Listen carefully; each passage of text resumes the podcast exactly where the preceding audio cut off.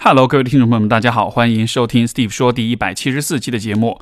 我们的节目官网最近已经上线，网址是 Steve 说点 com，欢迎各位朋友们去访问。然后这个网站有非常多的功能，包括你可以通过这个网站直接订阅我们的节目，只要你下载任何一款泛用型的播客 APP 就可以订阅。然后呢，如果你是在像喜马、网易这样的平台上，但是你对于这个官方的 APP 使用体验不好，不太喜欢，包括会被插播广告很不爽的话，你都可以直接到这个平台，呃，这个平台，然后具体的订阅方法可以直接访问我们的网站，然后会网站的首页就会有一篇说明，告诉你如何去做这个订阅。另外，在我们的网页的右上角也有赞助支持的链接，各位朋友如果喜欢我的节目，想要给我打赏支持的话，也非常希望能得到你们的支持。好的，我们这期的节目是听众来信的问答。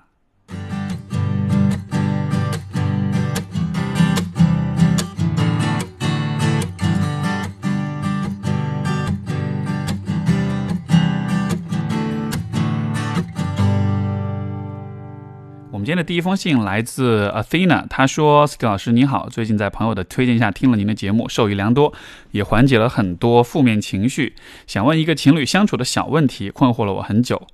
我跟男朋友相差很多，我是内向型人格，他的他是朋友很多，很爱 party 的外向型人格。最近情绪经常因为他变得很低落，主要是因为他的异性朋友们很多，他也很暖男，记得他们的。”啊，女她她们的各种小喜好也会很关心她们。那些女性朋友们也经常会找她出去玩，有时是单独的，她也很她也都很乐意去见她们。她跟朋友聊天的时候不爱看手机，因此啊。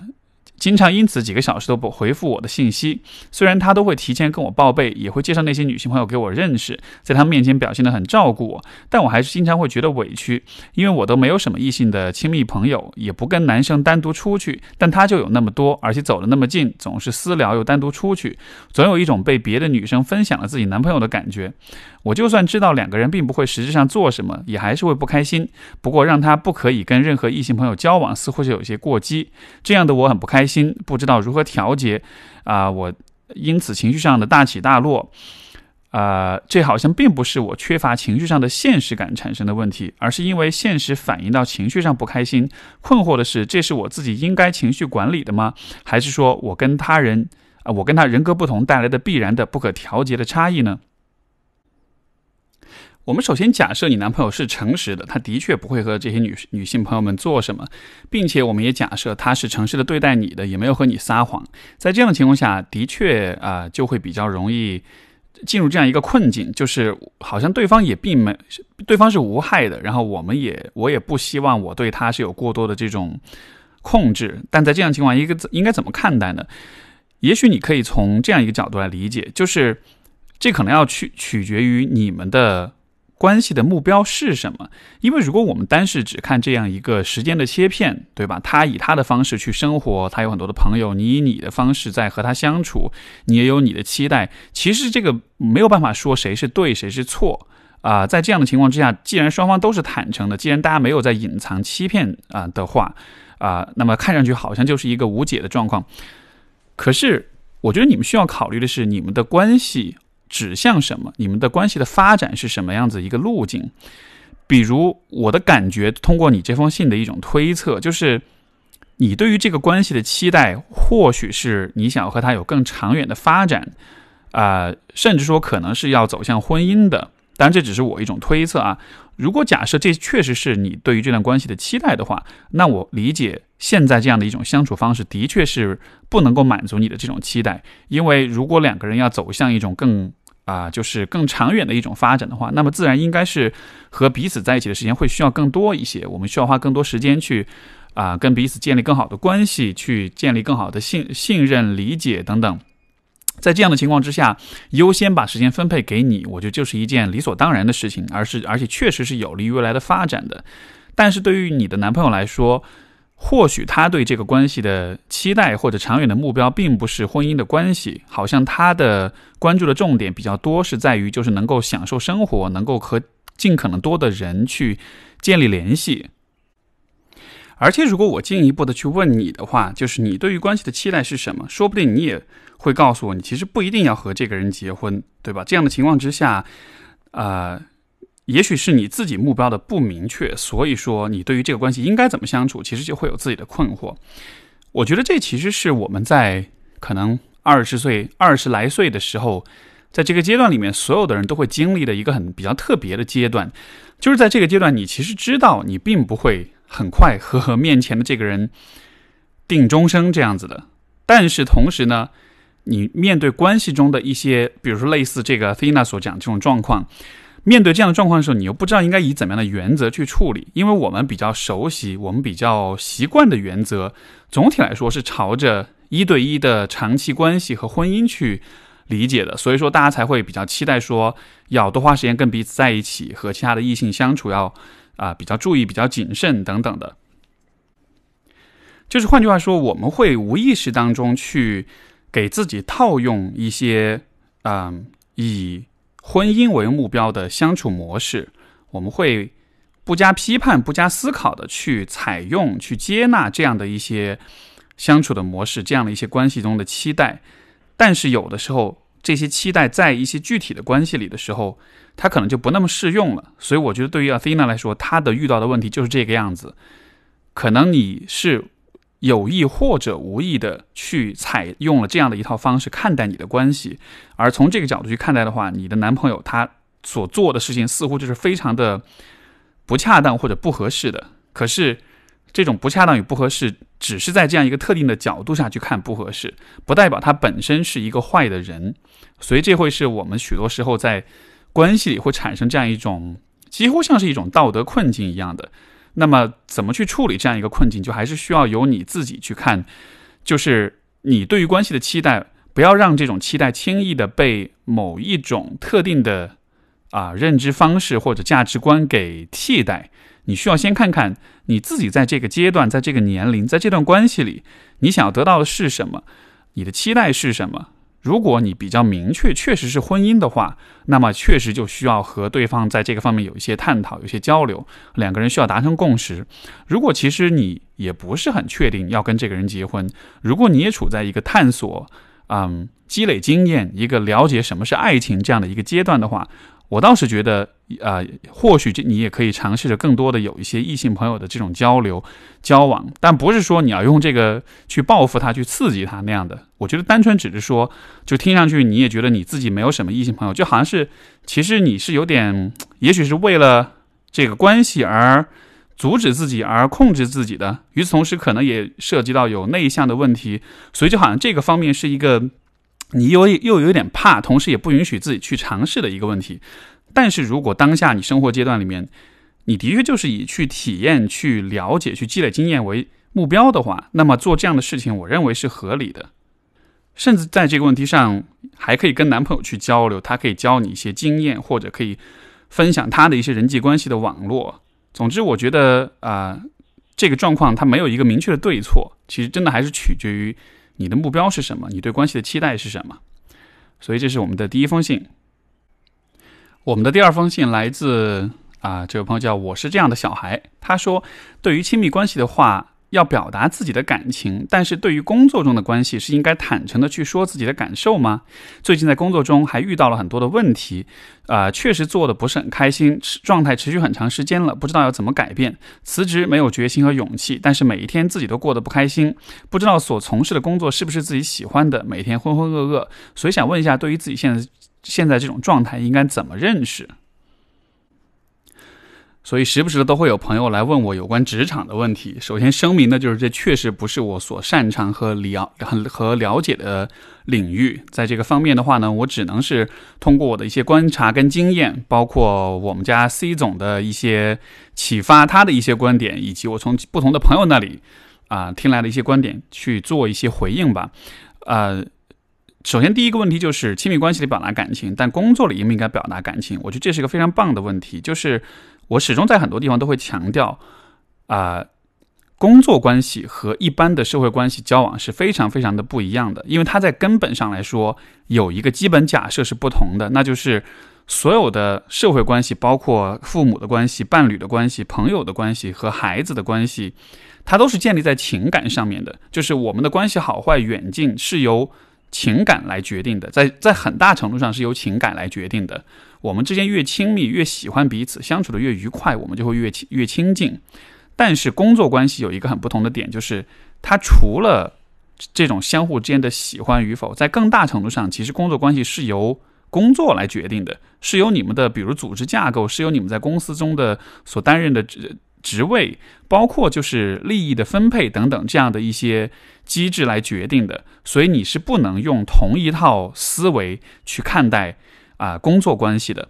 而在这样的情况之下，工作中能否表达自己的感受呢？显然，这没有一个绝对的可以或者不可以的答案。但是，我觉得你在做这个判断的时候，在某一个具体的场景或者关系里要不要表达的时候，你就需要知道这种选择判断的啊过程和一般的关系会需要有些不同。我举个例子，比如说你跟伴侣相处，你。然后不是很开心，你觉得他不是很了解你的想法，然后你想要通过表达情感来让他更了解你，更能够呃体谅你的困你的困境，对吧？这样的情况下，你就决定说，OK，我要表达情感，我表达了之后，他会更了解我，从而也会做出一些调整跟这些让步。在工作当中的话，如果你是希望通过表达情感去改变工作关系当中的某一些。不管是流程也好，某一些方式方法也好，你就需要明白，这不一定会管用，甚至很多时候可能是起反作用的。就是你需要看到工作关系里面去改变那些问题、那些不满，它的这个改变的动力和过程。是非常不一样的一套东西。如果你们的工作的，比如说岗位的设计是，你就是需要和这个人一起工作，而他在某一些方面的权限就是会比你大一些。这样的情况下，你去通过表达情感去和他抱怨的话，啊，我觉得在有些时候可能是不会管用的，因为最终决定他要怎么对待你的，不是你们之间关系的好坏。所以，我觉得如果你。表达情感的这个目标是为了说，同事之间关系相处的更融洽，大家在一起的可能一起工作的时候会更愉悦一些啊，然后彼此之间这种氛围会比较好一些。如果是以这样的目的来去维护关系、去表达的话，我觉得可以表达，然后可以就是以一种更。有人味儿的、更人性化的方式对待彼此。但如果你是希望通过这个来处理工作中一些具体的一些矛盾或者问题的话，我觉得这就会是一个比较有风险的问题，就需要比较谨慎的斟酌了。因为，因为在有些情况之下，如果你过多的表达自己的情感、表达自己的感受的话，反而有可能显得不专业，反而有可能会被认为是对人不对事的。但是在职场当中的原则，总体来说应该是对事不对人的。所以说啊，这是关于表达情感的问题。至于说这个喜不喜欢自己工作的问题，那我觉得也是提供两个不同的角度吧。然后啊，第一个角度就是说，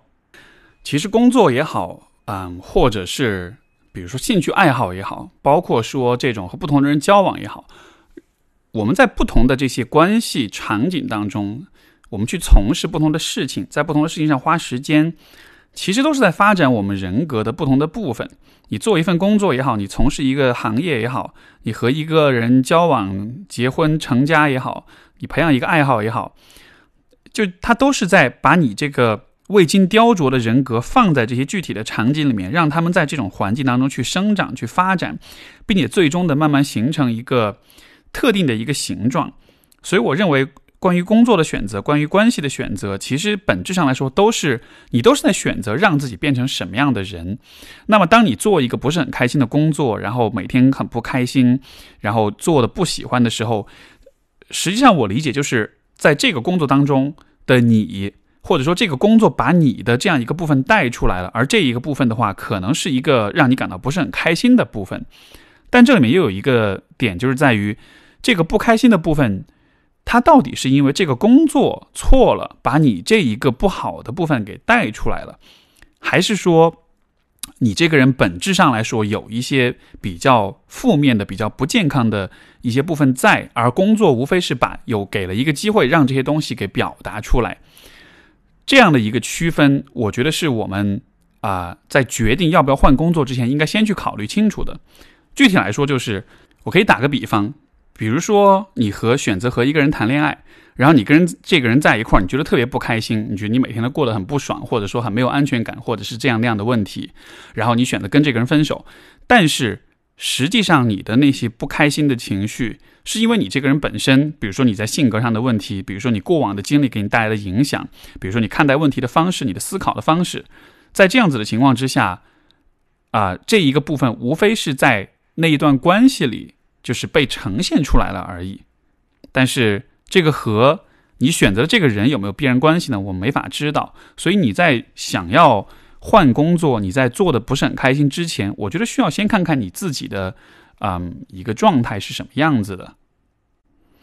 如果一个人很抑郁，他到了风景再优美的地方，也不会觉得很开心、很享受，对吧？所以我觉得同样的道理，就是我们在说工作的时候。啊，喜欢工作当然是很重要的，但是决定你在工作中的状态，除了你对这份事业本身的喜欢以外，其实还有很多的因素，你的家庭的因素、生活方式的因素，包括生理上的这种作息、营养、人际关系，嗯，性格、情绪等等等等，许多的因素都存在。所以说，啊，我会觉得，当我们考虑要不要换工作的时候，不要只是把喜欢、喜欢不喜欢工作当做唯一的这个标准来衡量，而应该做一个综合的判断。还有一个角度就是说。啊，我们当然现在这个社会都是会总体来说很鼓励大家去做你热爱的工作，你喜爱的工作。非常现实一点的来说，就是一个人能找到自己非常热衷跟喜爱的工作，其实这种概率不是特别的大。对于大多数人来说，啊，工作它就包括对于我来说，虽然我的工作也是我非常热爱跟喜欢的，但是即便是如此，我也没有觉得。我是随时都非常热爱它的，我也有厌倦的时候，也有烦的时候，也有有的时候想一下，我有没有可能不做了，就也肯定会有这种状态的波动。所以，只要是工作，不论他你是喜欢的、热衷的还是讨厌的，在这个个人情感的基础之上，其实还有另外一个层面，就是工作就是为了。赚钱就是为了在社会上立足，就是为了换取经济资源，从而你能够养活你自己。这个部分是每一个人都必须承担的一种责任。就是我们生活在现代社会里面，我们都需要参与劳动、参与工作，然后并且由此能够换得一份生计。所以，啊。我之所以说到这点，就是因为现在有许多朋友会很强调对于工作的这种热爱跟喜欢，但是如果你过度的去强调这一点的话，你就忘记了工作本身的一个固有的属性是养活你自己。在这样子情况下，有的时候你就会去选一些其实没法养活你自己的工作，但那个在我看来就是你其实就不是在选工作，而是在放弃工作去选择一些你做的开心的事情。这个和选工作是是两码事。我们的第三封信来自一位叫 Ray 的朋友。呃，他说听你播客很久了，对我帮助很大，十分感谢。我现在的状态是刚喝了酒，很晕的状态。哦，可以，还可以这样，还有这样的操作啊。呃，我认为刚才做了一件非常突破自我的事情，不知道为什么做完这件事情之后，非常想跟你分享。看来大家喝了酒之后都有倾诉的欲望，然后但是有的时候你就会选择通过邮件去向我倾诉哈。啊，瑞说：“我一直对蟑螂有非常深的恐惧，见到一小只就尖叫，然后就很久都不敢触碰那个房间。”呃，括号即使使用过各种药，括号完，我觉得这是我非常致命的弱点。看到蟑螂，我会感到自己全身发抖。最近我搬了新家，一个租来的很小很温馨的房子。本来以为这是一个住起来很舒适的屋子，但是刚搬进来就发现经常啊出没蟑螂。我一直对蟑螂有非常深的恐惧，看见就会条件反射的尖叫，然后伴侣听到声音就会跑来清理掉。但是我还是会全身发抖，晚上做梦都是成群的蟑螂在我身上爬。我们喷了各种药，想要除掉它们。今天伴侣一天都在出门在外，我中午看到一个盒子下面压着一只不动呃一动不动的蟑螂，自然没有勇气动它，但是感觉自己潜意识已经牵到那只蟑螂身上。然后直到晚上，我直到晚上我吃饭的时候，家里有一些啤酒，我不知道出于什么目的喝了很多酒。括号以前我都偶尔喝啤酒，并且没有超过一百毫一百毫升。括号完，然后喝了一些酒，就浑身轻飘的感觉，然后就想到了蟑螂。不知道为什么，我有一个非常坚定的信念，就是要把它冲到马桶里。然后我居然可以直视它了，虽然还是无法用手用手指垫着去捏它。最终，呃，最终把它用纸拨到容器中，冲到冲进了马桶，然后晕乎乎的回想刚才的状态，大概就是酒壮怂人胆吧。我也不知道为什么要写这些，或许只想跟你分享这个体验。然后想问一下 Steve 老师，啊，有没有更好的方法克服这种恐惧呢？我听伴侣说过脱敏治疗，还有什么靠谱的方法让我减轻对蟑螂或者类似生物的恐惧呢？到现在头还晕乎乎的，不知道呃，看这个邮件是会是什么样的感觉？如果打扰了，先抱歉了。谢谢 Steve 老师看我说这些废话。这是一个很有意思的状况啊。嗯，说到这种就是恐惧这种 phobia，而且是 specific phobia，就是对于某一种具体的动物或者某一种具体的物件的物体的这种恐惧的话，首先它的治疗上来说是认知行为疗法是最有效的，而认知行为疗法里面最为有效的针对这种具就是这种具体恐惧的啊方式呢，其实就是所谓的暴露疗法。也就是像呃，你有提到这一点，就是帮助你逐渐的一步一步的啊，渐渐的去适应这样一个物体的存在。比如说，如果你怕蟑螂，那么在治疗当中，我们可能会先从蟑螂这两个字开始，我们可能先会让你去说蟑螂这两个字，说的时候你可能会有些情绪的一些反应，但是呢，呃。可能你对蟑说“蟑螂”这两个字熟熟悉或者适应了之后，我们可以再进一步，会让你去写这两个字，然后或者再下一步可能是啊和治疗师一起去讨论关于蟑螂的事情，然后可能再是去看到蟑螂的照片、图片，然后再是视频，然后最后可能是实物，就是用这样一种呃循序渐进的方式，让你逐渐的适应蟑螂这个概念、这个物体。与此同时，在这个过程中去帮助你去调节、去控制你自己的这种情绪反应，因为当你看到蟑螂又尖叫、很恐惧的时候，就是因为你体验的其实就是人很本能的那种情绪反应，啊，这种情绪反应的目的是帮助我们去保护我们自己免受伤害。我们会尖叫，实际上就是在求助，对吧？而且你会啊吓得发抖，呃，很强烈的这种情绪反应，它其实就在警告你要远离这个东西，因为它是危险的。那我理解，有的时候我们的我们的心里有的时候会会出现像是一种 bug 一样的状态状态状态，就是它会对于某一些其实无害的物呃一些一些啊物品、一些动物或者一些啊一些东西会产生这样一种啊不恰当的或者是有这种不成比例的一种恐惧的反应。在这样子的情况之下呢，就只能是通过治疗去逐渐的降低这个。啊，你的这种恐惧的反应。不过这个地方我想说的一点就是，啊，我们在面对这样的一些状况的时候，其实我们很需要看到的是人的大脑的可塑性，因为就是人在，因为你看我们是活在当下的，对吧？我们对于时间的感知其实非常非常的窄，人对于时间的感知几乎就是当下这个时间切片，或者说是在此刻往前往后数的大概几秒钟左右的时间。因为我们是这样来感知时间的，所以我们对于啊自己的理解和判断和反应都是基于对当下的这种，都是基于当下的。也就是说，当你看到比如说蟑螂的时候，你的反应是恐惧，而你就会很容易的认为你和蟑螂，你对蟑螂的反应就会是恐惧。但如果我们把这件事情放在一个时间的维度上来说的话，就是你是有可能去适应蟑螂的，或者说你是有可能适应任何东西的。因为我在看你的信的时候，我也在想怎么去回应你，然后我也在想，我上一次非常害怕一个事情是什么时候？我想起上一次还很害怕，其实是我刚刚开始骑我的这个哈雷机车的时候。当时这个，因为以前从来没有骑过这种大排量的机车，所以第一天上车的时候，其实非常的紧张，非常的害怕。许多人，如果你呃。开过车，你读过驾校哈，你或者是你开考过呃考过了驾校，然后第一天上路的时候，你就知道那种感觉是什么样的。你全身会非常的紧绷，然后一直出汗，然后非常的紧张，甚至有的时候会紧张到发抖，对吧？而且你肯定会犯很多的错误，犯了错误之后也会显得更加的自责。就那种反应，其实和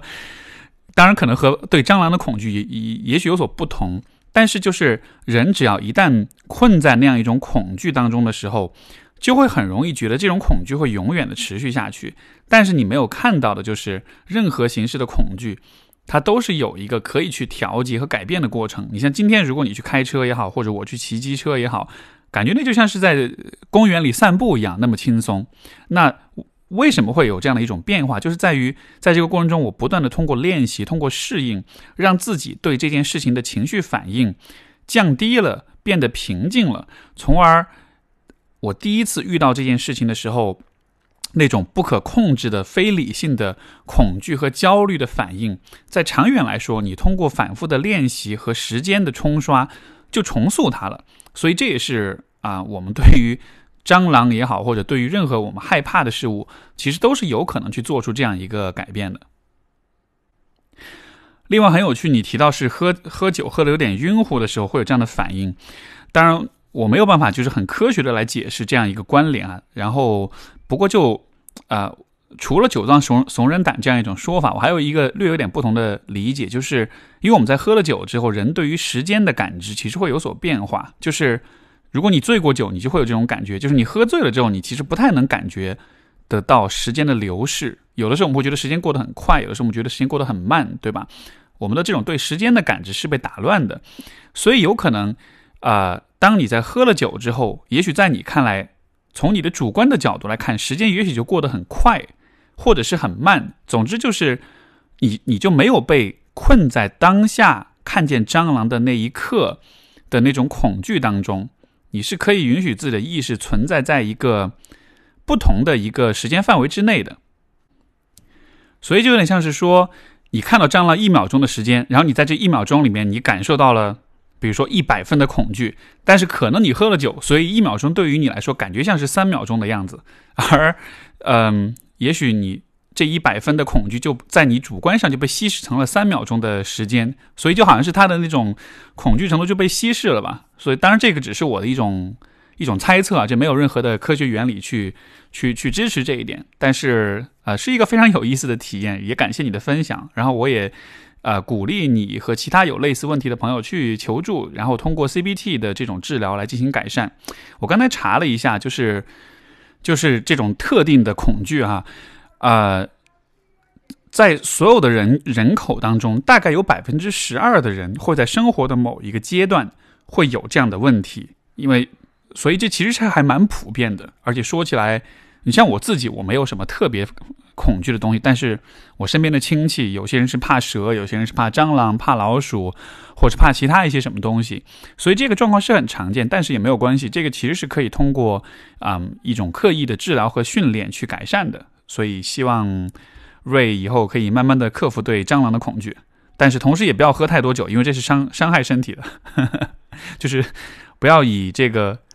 依赖酒精来帮自己克服恐惧吧。好，这是瑞的来信。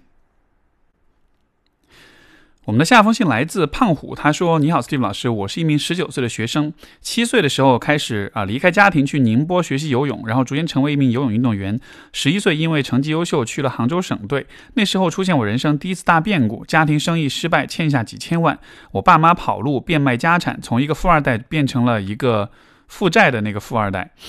啊，十四岁时因为成绩没能达到要求，去了成都继续游泳，认识了大五大五岁的初恋，相爱三年分手。十七岁去了北京学习文化课，准备考一所大学。到今天十九岁的我，连续两年落榜。自从我七岁开始，都是一个人在外面度过，四处奔波，在互联网长大，可能从小到大就不停的失败，就算看起来肯定成功的事儿，也会莫名其妙的发生变故。我已经啊习惯了。失败和造化弄人，却理解不了我为心碎而感到的美感。我能肯定的说出，有时候我会为没有心碎而感到心碎，这是一种没有感觉的感觉。我会不停的思考自己，却好像又给自己制造的氛围太过浓郁了。我始终又欣赏自己和痛恨自己，啊，欣赏着悲伤所带来的美感和。痛恨自己的失败，我感到十分压抑和阴郁，那些欲望都被我的克制给拦下。看着本该属于我的东西破碎的美感，我病了吗，老师？我是觉得你没有病，而是说，恰恰是因为你没有病，所以说你才会有这样的反应。什么意思呢？因为你所经历的这些失败，我认为在很大程度上确实是运气不好，或者说是一种。巧合一种随机发生的事件，因为我觉得这个世界的确是这样子的。很多时候我们会希望生活是有序的，我们是可以预测未来的，或者说好事坏事应该是一个比较均衡、比较合理的一种方式逐步的出现的。但是可能对于有些人在有些阶段就是会出现这种不停的遇到打击跟失败的状况。所以当这样的状况发生的时候，嗯，尤其你看对于胖虎来说，又是从小一个人在外面，所以其实。可能你在情感上，在认识事情的方式上，也许也没有太多的其他的一些方法跟策略，啊，所以遇到失败的时候，自然就会想要用最本能的方法去保护自己的内心，也就是所谓的防御机制。而可能我看到你所形成的防御机制，其实就是去美化你的心碎跟痛苦，就是在这种痛苦的感觉当中找到一些啊让你喜欢的、让你相对能够接受的一些部分存在。因为当你这么想的时候。失败和心碎的感觉相对来说就不那么的令人难以接受了，甚至说在一定程度上是啊令你感到有些享受的。所以我觉得这个可能是你的这种心态所产生的一个来源。我不知道你的生活当中，嗯，是否有人能够去指导你、去指点你？因为如果父母是这样的一种几乎不存在的，或者是没有太多参与的一个角色的话，一个小孩子要独自的成长大的话，你看他会缺乏情感的关怀跟呵护，也会缺乏这种啊知识上的指导，包括也还会缺乏人格上的、生活上的一些这种指点和示范，就是在各个方面可能都是会比较匮乏的。而这样的情况之下，要让你独自去面对生活的种种复杂性，尤其是随着就是越长越大了之后，其实生活给你提出的挑战，或者说你要面临的困难也是越来越大的，所以就会产生这样一个问题啊。按照道理来说，一个人是应该在。前人、前辈、长辈的指导支持下去，逐渐的学习和发展，让自己成长，让自己内心变得越来越有力量。然后这样子的话，他就能逐渐的适应成年人的生活，也能够承受住那些打击跟那些挫败。但可能对于你来说少了这个部分，所以你其实也许在内心、在心智上、在情感上，其实还是比较小孩子的一个人。就是生理年龄可能长大，但是我们说在。说的比较抽象一点，就是可能你的人格力量的部分还没有很得到很大的提升，而在这样的情况之下，许多的失败就会难以忍受，从而你就需要用一种美化失败的方式来帮助自己去克服、去接受现实。所以我觉得，也许你很需要所做的一件事情，还是在生活当中能够去尽尽尽你所能的去发现一些你仰慕的、你认可的啊、你尊重的一些。模范一些榜样，一些能够给你指点、愿意耐心的去教你的这样一些人。换句话说，就是你的父母其实没有在感情上、在心理上做很好的父母，所以现在你其实需要去寻找第二父母，你需要去寻找那些能够替代你父母、能够在你的成长跟发展上给予你指导的人。我觉得这其实也是我们许多人都会有的一个经历，就是很多人的父母其实只能是给你生理上的、生活上的照顾。但是在精神上，在心智发展上，他们可能给不了，所以这样的情况下，我们的长大的过程，包括求学的过程，其实很大程度上都是一个寻找第二父母的一一一个旅程。有的人可能是在工作上啊，自己的上司对自己很有影响；有的人可能是在学业上找到了合适的老师；也有些人可能是通过心理咨询师，通过心理咨询，或者是通过参与其他的一些课程，找到了一些榜样。嗯。这其实是每一个人都需要去做的一件事情，所以我觉得对于胖虎也好，对于其他的一些朋友来说也好，啊，我们能够做的肯定不是就只只有一条路，其实只能是向前，没有办法停在原地啊！停在原地的话，那么生活带来的痛苦、带来的挑战、问题会越来越多、越来越棘手，你会感到越来越困难，所以你只能往前走，就像是你只有努力向前跑，才能保持在原地。所以这是胖虎的来信。我们的下封信来自 Hannah，她说她的问题是内心孱弱怎么办？一直在听你的电台，感谢你睿智的语言带给我很多 aha moment，许多话题都能帮助我解决当下的困惑。最近仍然在困扰我的一个心理问题，也是我打记事起就存在的，啊，能时刻在和别人的沟通中感受到的问题，就是我觉得自己内心的能量太弱了。具体可以表现为非常惧怕别人的指责，甚至只是他人强硬的语气和态度，都能让我感到我孱弱的内心在畏缩，在受伤。当下那一刻就没办法继续就事论事阐述我的观点，更不用说借啊坚定态度的基础上找一种别人能够接受的方式继续沟通，从而完整的表达自己的观点。这也许能追溯到我的原生家庭。我是典型的留守儿童，四岁起父母就离开我南下工作。我一直外出读大学之前都是寄养在外婆家，外婆对我的态度比较冷漠刻薄，从没有让我感到关爱，反而经常指责我。我从不正面反抗。在学校，从幼儿园起就有人欺负我，我到现在都能记得幼儿园时，啊，午睡时。旁边床铺的小男孩用很大的力气揪我的辫子，我觉得非常疼，眼泪大颗掉。但是我不叫老师，也不哭哭出声，就一直忍着。小学的时候，同桌很坏，每天放学都会打我，用脚很用力的踢。当时我会觉得受辱和委屈，几乎每天哭着回家，但是也从来没有和家人说。偶尔会把一些和同学的轻度冲突告诉妈妈，但是她总让我不要和别人计较。给我的感觉是我从家庭中从来没有感受到感啊感受过爱，背后没有力量支撑我支持我，所以我小心翼翼的不出声不声张。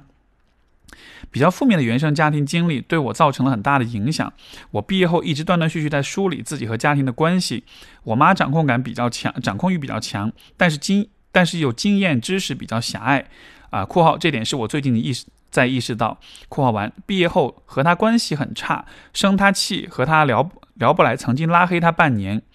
啊，现在想应该是为了摆脱控制。现在更加清醒的意识到，他有限的人生观、价值观和性格糟糕的部分对我有影响。慢慢试图减少，呃，减少修复关系，减少沟通。在其他人际，啊，在其他人际方面也也会尝试说不，尝试拒绝，更加坚定自己的内心。但是这种孱弱感还是如影随形。请问 Steve 老师，如何才能让自己内心变得更强大？呃，其实听到 Hannah 的来信，我第一想到就是《人生十二法则》第一章，我们说这个 Jordan Peterson 所讲的关于龙虾的这个问题。他就说，他以龙虾为例，他说其实包括人类在内的所有的这种群居性的动物，他们之间因为都会有这么一个等级制度的划分，所以说，当啊，比如说人与人之间有了这样一种力量的较量之后，有了一种高下之分之后，我们的大脑其实就会随。就是我们的大脑会很敏锐的觉察到我们在一个等级当中的位置，然后呢，也会啊自行进行调整跟重塑，从而让我们去适应自己的位置。什么意思呢？比如说，对于你来说，一直在被别人欺负，而也没有人支持你、帮助你，所以可能你对自己的认识就是我是一个弱者，我是在整个在怎么说呢？对于一个小孩子来说，可能会很。单纯的感觉，这个世界有一个金字塔，有一个单一的金字塔，金字塔的顶端是最强的、最有力量的、最有钱的，或者是最会打架的人，而金字塔的底层就是那些天天被欺负的人，对吧？所以对于你来说，你就会觉得自己是处在金字塔的比较底层的这个位置的，非常的弱，没有人支持，自己也很弱小。这样的情况之下，啊，你可以理解为就是你的大脑会为了适应这种位置，会逐渐的做出一些调整。这种调整就包括了让你心中有一种如影随形的孱弱感，就是觉得自己是弱的。因为如果你想想看，你在这样一个比较底层的位置，但你但你的心里面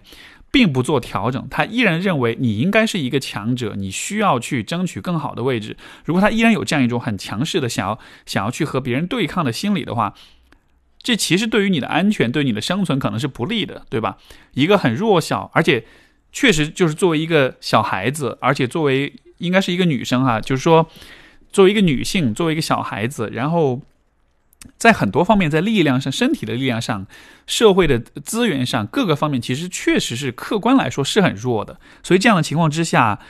啊，你可以理解为就是从小到大的这种不断被欺凌，然后不断被压制，又缺乏。支持的经历实际上是塑造了一个像是一个被害、一个一个受害者、一个被害者一样的大脑。所以，当今天你感到很孱弱的时候，你所感到的其实是处在那个很弱的位置上的你啊，是那个位置给你带来的一种体验和一种心态，就有点像是屁股决定脑袋一样。因为你当初所处的位置是很弱的，所以说在那样一个位置上，嗯。内心就会建立起这样的一种很弱的感觉。然后，其实你的故事里，我还有注意到一点，你你只提到了你跟妈妈之间的关系，啊，好像没有提到你爸爸是怎么样子的。但是我的理解，其实这样的一些问题，嗯，比如说被欺负的问题，啊，包括和别人间的一种比较、一种力量的较量、一种博弈的问题。我感觉这个问题在可能在许多家庭当中是多少是父亲是会有参与的，对吧？因为至少最基本的来说，可能父亲应该是那个保护者，应该是那个，嗯，至少从感觉上来说是那个比较有力量、比较强力的那样一个角色的存在。所以可能需要支持的时候是应该由他去出现来保护你，来为你提供帮助的。但是我的感觉是，可能他没有。给出太多的这种回应或者是支持，也许是因为忙于工作，也不在你身边，呃，包括你看从小一直是由外婆带你长大，所以我的感觉可能是对于你来说，就是你对于男性气质的这个部分的那种吸收和那种了解和那种啊。体验可能就会比较少一些，因为我要明确的一点就是，每一个人身上都有男性气质和女性气质的部分，因为每一个人都有爸爸妈妈，每一个人都是由男性跟女性共同抚养长大的，所以我们都会吸收男性跟女性气质的部分。在这样的情况之下，如果你完全的是由女性抚养长大，而且你的父亲缺位，再加上又是有这样一种被欺凌的状况的话，啊。这种欺凌的状况，把你放在一个弱者的位置，放在一个相对比较顺从、比较服从、比较就是比较向内的这样一个位置上的话，可能你的男性气质的这个部分的发展就会非常非常的受阻。而我的理解，男性气质的部分其实就是给人带来力量感的部分，就这个和性别都没有关系。一个女性也可以很有男性男性气质，从而她的内心可以是非常有力量的。嗯，所以说，也许你也可以。把这个理解为是一个你的性别气质非常的失衡，你需要更多的去发展自己男性气质的这个部分。那怎么样去发展呢？这其实还是需要一个是时间的积累，第第第二个就是说需要有一些模范，有一些榜样，有些能够给你示范和指导你培养自己男性气质的这样的一些人的存在。比如说，有些人在职场上学到这个部分，因为他们的老板、他们的同事非常的具有竞争性，非常的具有攻击性。有的时候，我们是通过，比如说体育运动锻炼、训练，得到了这样的指导。比如说，许多嗯女生、许多男生也会去练各种武术、各种格斗术，在这个过程中去啊，你的教练、你的老师，他会给予你这一方面的指导。包括有的时候，我们也是从伴侣身上去观察、去模仿，从而我们也能知道，如果你想要，嗯，至少显得是比较有攻击性、比较强力、比较有力量的，你应该怎么做？你应该怎么说？而且有的时候就是，如果你身边一直有许多的这种就是比较有力量的人存在的话，许多时候久而久之，你你也会变得有力量。这个主观上说，你可以理解为是。呃，就感觉像是你吸收了他们的能量。当然，客观的来说，其实可能就是你在有意无意的模仿他们的言行举止。那不管是什么，我觉得想要解决自己内心孱弱的问题，可能就需要先看到，也许在你的生活中有力量的人是比较少存在的。尤其是如果你在遇到欺负、遇到啊。打压之后不去求助的话，你就更加的没有办法发现你身边到底哪些人是有足够的力量会去帮助你，会去保护你的。所以这个又和你对待自己被欺凌的这种反应的方式又会有关系。我不知道现在你作为成年之后，当你遇到这样的不公正或者是他人的欺凌会是什么样一个反应？但是如果你不求助的话，我觉得它带来的不光只是说你自己的忍气吞声，它同时也会让你失去一些啊，从人际关系当中发现可以依靠、可以保护的、保护你的这样一些人的这种机会。还有一点就是，也是和刚才这个啊处理被欺凌的方式有关。就是对于有些人来说，就比如说对于你来讲，因为你一直被欺凌，所以你知道欺凌是很不好的。所以反过来，我会很好奇你对于欺凌。对于暴力、对于攻击性这样一些问题的看法，因为我的理解是，因为你是受害者，所以你可能会非常的否定攻击性这个东西，你会觉得它非常的不好。但是恰恰是因为你很否定你就是攻击性这个概念，所以你自己身上也许是可以有攻击性的啊，而这种攻击性也会成为你的力量来源，也会成为保护你的一种资一种心理资源，也会成为你内心不再孱弱的一种可能性。但是可能因为你自己是非常否定他，所以你不允许自己有任何的攻击性，所以结果就是内心孱弱。你看，你你有说到你妈妈是一个比较强势的克控制欲比较强的人，你的外婆对你比较刻薄跟冷漠。那么我理解，至少在遗传上来说，就是他们都是有攻击性的，当然只是攻击性的表现方式可能不同。但是至少对于你来说，我是我也会。因为这样的推断，我也会认为你内心也是有攻击性的一面，所以可能对于你来讲，要让自己内心更有力量，你就需要去发现你内心的攻击性，并且找到一些，啊，改变你对这种攻击性的认识，不要把它纯粹的认认定是一个糟糕的东西，不要因为你曾经是受害者，所以现在就不允许自己有任何的攻击性的表达。而且在成年人的社会里面，我们是需要有攻击性，只是说我们需要找到一些合理的、恰当的方式去把它表达出来。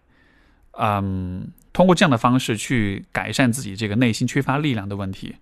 然后最后就是啊，我也会非常推荐你，包括有类似问题的朋友去读《人生十二法则》，就是第一章，第一章讲的完全就是这个方面的问题，包括也有讲到关于保护自己的问题，讲到刚才这种受害者对于自己攻击性的否定的问题，我觉得非常有针对性，所以希望这能帮到你。啊，我们的下一封信来自妞妞，她说明天去日本旅游，昨天晚上打电话告诉父母，结果不出意外拒绝让我去。我很理解他们，但我同时很坚持自己。我说明我定好了行程安排，然后在撒谎与不撒谎之间告诉他他们我一个人去。不放心的话，我每天给他们呃发信息。可还是被拒绝了。我试图说服他们尊重我的决定，他们试图说服我听他们的话，僵持了三十分钟左右，我也没有生气，也希望我的父母能欣然接受我的选择。可是很难。但这是第一次，我心平气和，在他们拒绝我的决定的时候，还依然很平静地列出我认为我可以去的理由，没有过多的情绪波动，又把这件事情。告知父母，就像我说的一样，我试图让他们知道我做决定，而不是让他们干扰我的决定，也是第也是一次尝试，一次想在沟通中找到平衡状态，呃，可还是很难。他们让我做的事情我不感兴趣，我想做的事情他们不支持，但是没有为难自己，我就当在说一件事情而已。可是给他们突然加上沉重的压力（括号他们认为啊）。他们自己认为会给他们带来负担，类似不为他们着想，我出事了，他们应该怎么办之类的。括号完，该如何消除他们的顾虑，以及我以后做决定如何跟他们更好的沟通呢？背景介绍：我在大城市生活过，比较想得开，喜欢旅行和各种不同的尝试，认为婚姻是一种选择，有更好的，啊，也也没有也很 OK 的概念。哦，有更好，没有也很 OK 的概念。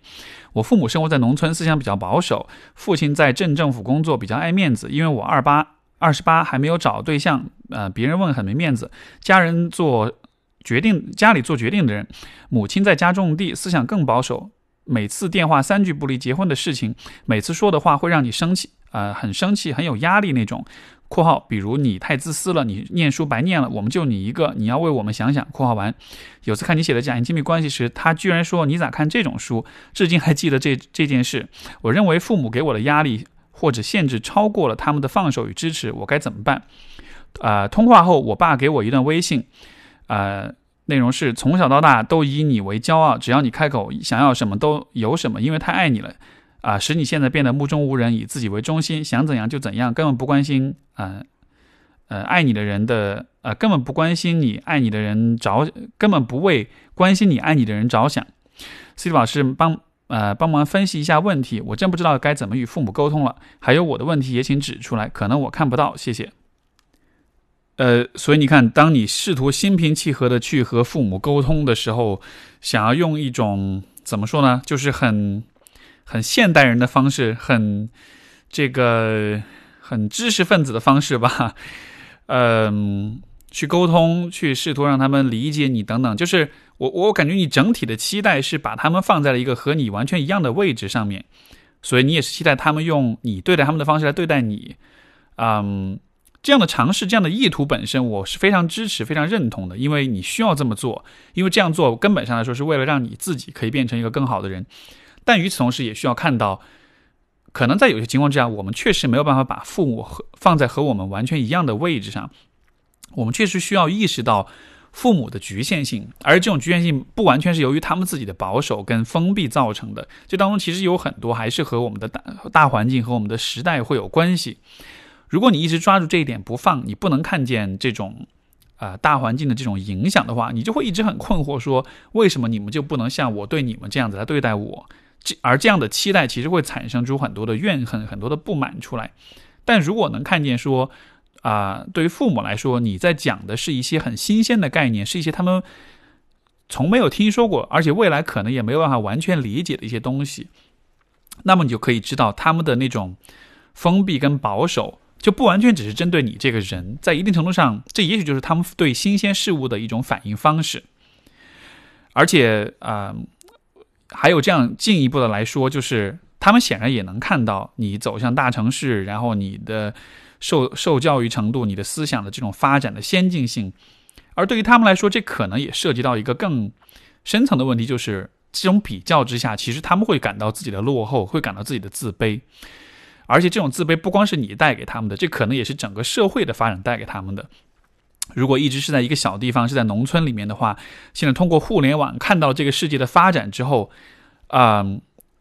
我觉得他们多少是能感觉到自己是在落后于这个时代，是在被这个时代给抛弃的，也能感觉到自己在这个社会当中的位置，别人对他们的感觉、对他们的认识、对他们的态度，嗯，可能都是会有一些变化。所以这当中带来的那种呃落差感与失落感，那种啊自信心的缺乏，这个部分他们不一定会很直白的跟你讲，但是我觉得这样的一种比较，只要是个人，他都会懂得去。都会想要去有，就是做这种比较吧。而在这种比较当中得出来的结论，如果是说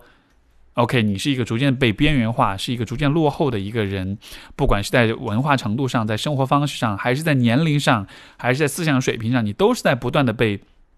边缘化，都是在越来越落后的情况之下，啊，我觉得在情感上这确实是很让人难以接受的吧。所以这样的情况之下，我觉得确实没办法期待他们能用一种很。自信、很坦诚，同时又很理性和公正的方式对待你。然后，当然，我不是在说在合理化说他们这样对待你就是对的，但我只是觉得在这件事情上，更多你能够做的不是去改变你的父母，而是调整你自己的期望值。因为要让别人改变，很非是非常非常的困难，尤其对于你父母来说，他们刚好又处在一个相对来说没有特别强的改变的动力，而且改变的阻力也很大这么一个位置上。呃，你能够想的一点是，你就是首先你认清他们处在这样一个位置上很落后，然后可能也是很自卑，对很多新鲜的事物也是排斥的。在这样一个情况之下，你能做什么事情去鼓励他们去不那么害怕改变，甚至尝试做出一些改变呢？理论上来说，我觉得改变最大的阻碍就还是恐惧，就是。人们是会害怕自己变成的样子，人们是会害怕自己无法改变，或者害怕很多现实的问题，从而他们不认为改变是有必要的。那么，我估计你的父母他们也会害怕很多的东西。这个部分我不知道你有没有可能去了解，去和他们去探讨。他们也许他们也不会去向你表达这些，但是我觉得，当他们面对这个日新月异的世界的时候，他们一定是会有很多的恐惧的。如果你希望他们有所变化，我觉得你需要先去处理这一个部分，然后他们才有可能有一些变化。像我身边的一些朋友，包括自己的家人亲戚当中，会有很多这种，比如说年轻人会帮着自己的爸妈去学会上网，学会使用智能手机，学会，嗯，至少在手机上玩游戏吧，然后能偶尔再看看新闻，能够通过微信能够。获得一些更高质量的一些信息、一些新闻这样子的，总之就是用这样一种方式让他们，嗯，减少他们的那种脱节感，那种什么都不懂，那种自己很笨，然后这个没有什么知识文化这样一种感觉吧，改变他们对自己的身份的那种，嗯，很固定的、很刻板的那种认识。也许这样子做会让他们对自己的感觉好一些，会让他们对自己、对啊改变都建立起一些信心。嗯，这或许是你能够做的吧，但是根本上来说，我觉得最重要的点还是在于需要去认识到这种差异，并且去接受这种差异，然后调整自己心理上的预期。好的，这就是我们今天的节目，非常感谢各位的收听，我们就下次再见，拜拜。